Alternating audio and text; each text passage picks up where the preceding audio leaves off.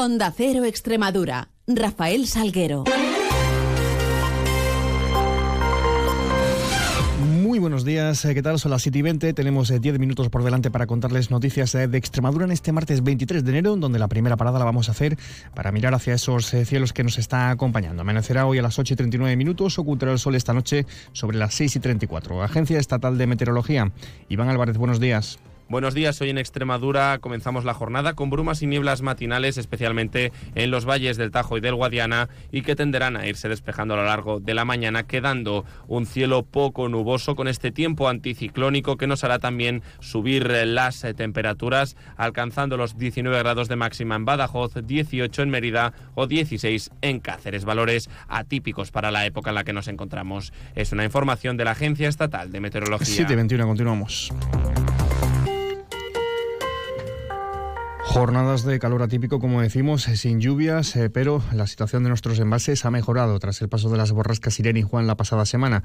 Así la cuenca del Guadiana ganaba 465 hectómetros cúbicos y subía 6 puntos en su capacidad respecto a la semana anterior. Se sitúa al 32%, con grandes pantanos como por ejemplo el García Sola o Orellana al 70 y 62%, Cíjara al 30%, Zújara a la misma, al mismo nivel, o el de La Serena, ya saben, el mayor, eh, segundo mayor de Europa, al 18% de su capacidad. En la vertiente cacereña del Tajo se incrementaban 12 puntos el agua envasada hasta el 70% de ocupación con pantanos como el de Alcántara, que está a rebosar al 93%, Valdecañas está al 90%, Cedillo al 97%, Gabriel y Garán al 74% o Torrejón, Tajo Tietar al 78%, también Guadiloba que desembalsaban el, al 85%, el Borbollón al 69% o el Jerte al 60%. Y hablamos de infraestructuras, porque los ministerios de Asuntos Exteriores de los gobiernos de España y Portugal van a firmar un convenio para establecer un nuevo paso fronterizo entre ambos países que se va a construir sobre el río Sever, en esa, ese puente que unirá la localidad cacereña de Cedillo y la portuguesa de Montalbao. Este puente va a permitir reducir la distancia a 13 kilómetros y a 13 minutos en viaje en coche, lo que ahora se tarda 120 kilómetros y, dos horas en vehículo. Se trata de un trámite administrativo que, no obstante, podría estar eh, ligeramente condicionado por la celebración de esas elecciones parlamentarias en Portugal que tendrán lugar el 10 de marzo. Ayer lo expresaban así el delegado del Gobierno en Extremadura, José Luis Quintana, y el presidente de la Diputación cacereña, Miguel Ángel Morales. Por parte del Ministerio de Política Territorial todo está resuelto, absolutamente, y hay un trámite que hay que efectuar que es con el Ministerio de Asuntos Exteriores español y el gobierno portugués, que es la firma de un nuevo paso fronterizo, exclusivamente. Eso es un tema exclusivamente administrativo. Lo que es la ejecución no tiene ningún problema por parte del Ministerio de política territorial y por parte de, Portugal. La Junta de Extremadura, el gobierno anterior de la Junta de Extremadura ya estableció en los presupuestos de la comunidad autónoma la parte que corresponde a la unión de lo que va a ser el futuro puente con la carretera de la Junta de Extremadura. Eh, no llega a un kilómetro, estaba en los presupuestos. Me, dice el nuevo gobierno de la Junta de Extremadura que sigue en la, misma, línea, por tanto, lo que tiene que hacer el gobierno, de este caso de la Junta de Extremadura, es, es unir la carretera de la Junta con el puente. Pero es una cuestión, una obra ya interna de la propia comunidad autónoma eh, y que no tiene ninguna repercusión, digamos, en el, en el pacto o en la firma entre los dos gobiernos. Noticias en Onda Cero Extremadura. Abrimos página sanitaria. El defensor del paciente recibió en 2023 274 casos de presuntas negligencias médico-sanitarias en Extremadura. Es un 13% menos que el año anterior. De esos casos, 14 resultaban con eh, fallecimiento del paciente. De, ellas, 173 corresponden a la provincia de Badajoz, 101 a la de Cáceres. Además, los hospitales más denunciados fueron por este orden el Universitario de Badajoz y Cáceres, así como el área de salud de Mérida, Don Benito Villanueva y el eh, Virgen del Puerto de Plasencia. En cuanto a las reclamaciones, las especialidades y servicios que más casos acumularon fueron lista de espera, cirugía general, traumatología y ginecología. En concreto, la lista de espera quirúrgica en Extremadura es la segunda peor de todo el país, solo por detrás de Canaria, con un periodo medio de 147 días, casi 10 días más que el curso anterior. Hay 23.847 extremeños que se encuentran esperando a ser avisados para alguna intervención, lo que significa un incremento de 2.000 eh, pacientes respecto al último conteo. Respecto a las consultas con especialistas. Hay eh, especialidades con demora de más de 150 días, como son digestivo y ginecología. En cuanto a las pruebas diagnósticas, hay más de 65.000 extremeños que están a la espera y gran parte de ellos están ya fuera de los plazos de, de la ley de garantía. Por otra parte, el presidente del Colegio de Médicos de Badajoz, Pedro Hidalgo, tomaba en la tarde de ayer posesión como presidente del Consejo de Colegios Profesionales de Médicos de Extremadura, con motivo de lo cual eh, pues eh, analizaba los retos para los dos próximos años de mandato que le van a llevar a canalizar o cubrir las denominadas plazas de difícil cobertura en la región como uno de los principales objetivos.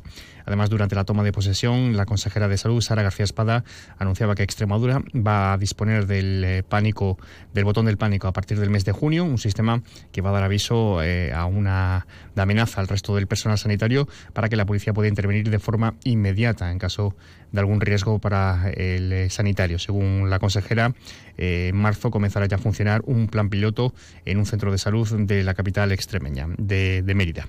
Y en página de sucesos, Luton Albuquerque, ayer un matrimonio formado por un hombre de 89 años y una mujer de 86 eran eh, encontrados eh, sin vida en su vivienda en la calle Manuel Ferreira de esta localidad pacense. La causa, la, la, causa, todo apunta a ello, es la inhalación de humo de un brasero de picón que se encontraba en un cuarto de baño anexo al dormitorio y al salón donde encontraba eh, a los dos fallecidos en la mañana de ayer.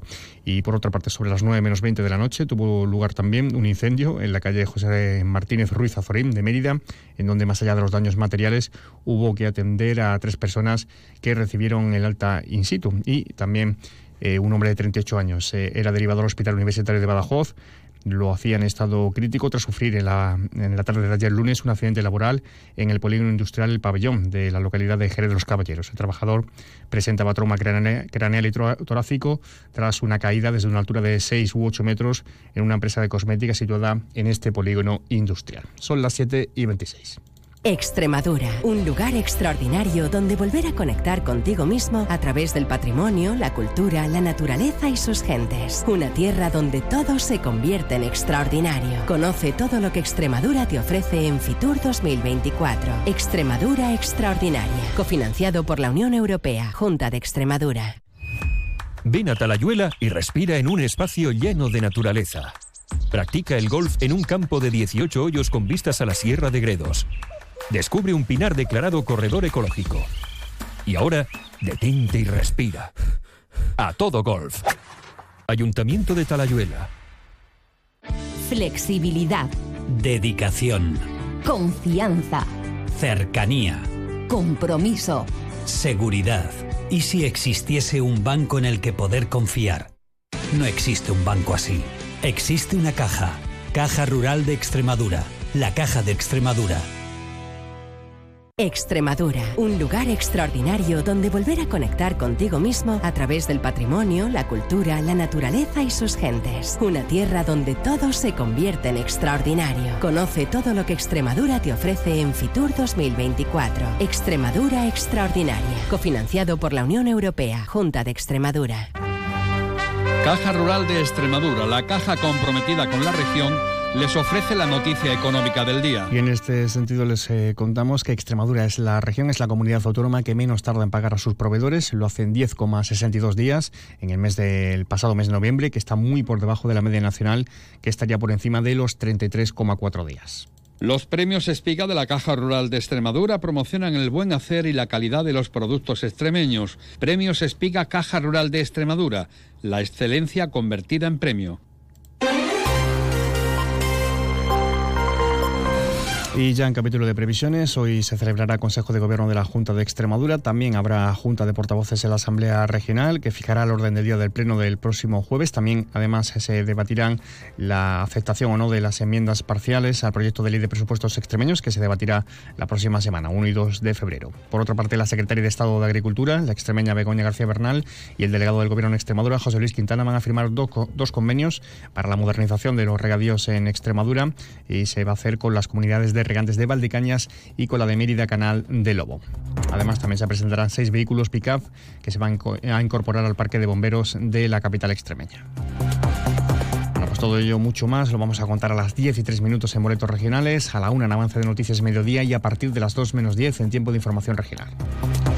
Llegando así a las 7 y media de la mañana, tienen cita con la información más cercana, la local, a partir de las 7.54 boletos locales y a las 8 y 20 con toda la información de su ciudad. Mientras, ya saben que pueden seguir informados a través de nuestra web y redes sociales y les dejamos ahora la compañía de más de uno con Carlos Alsina. Pasen un feliz resto del día, un feliz martes.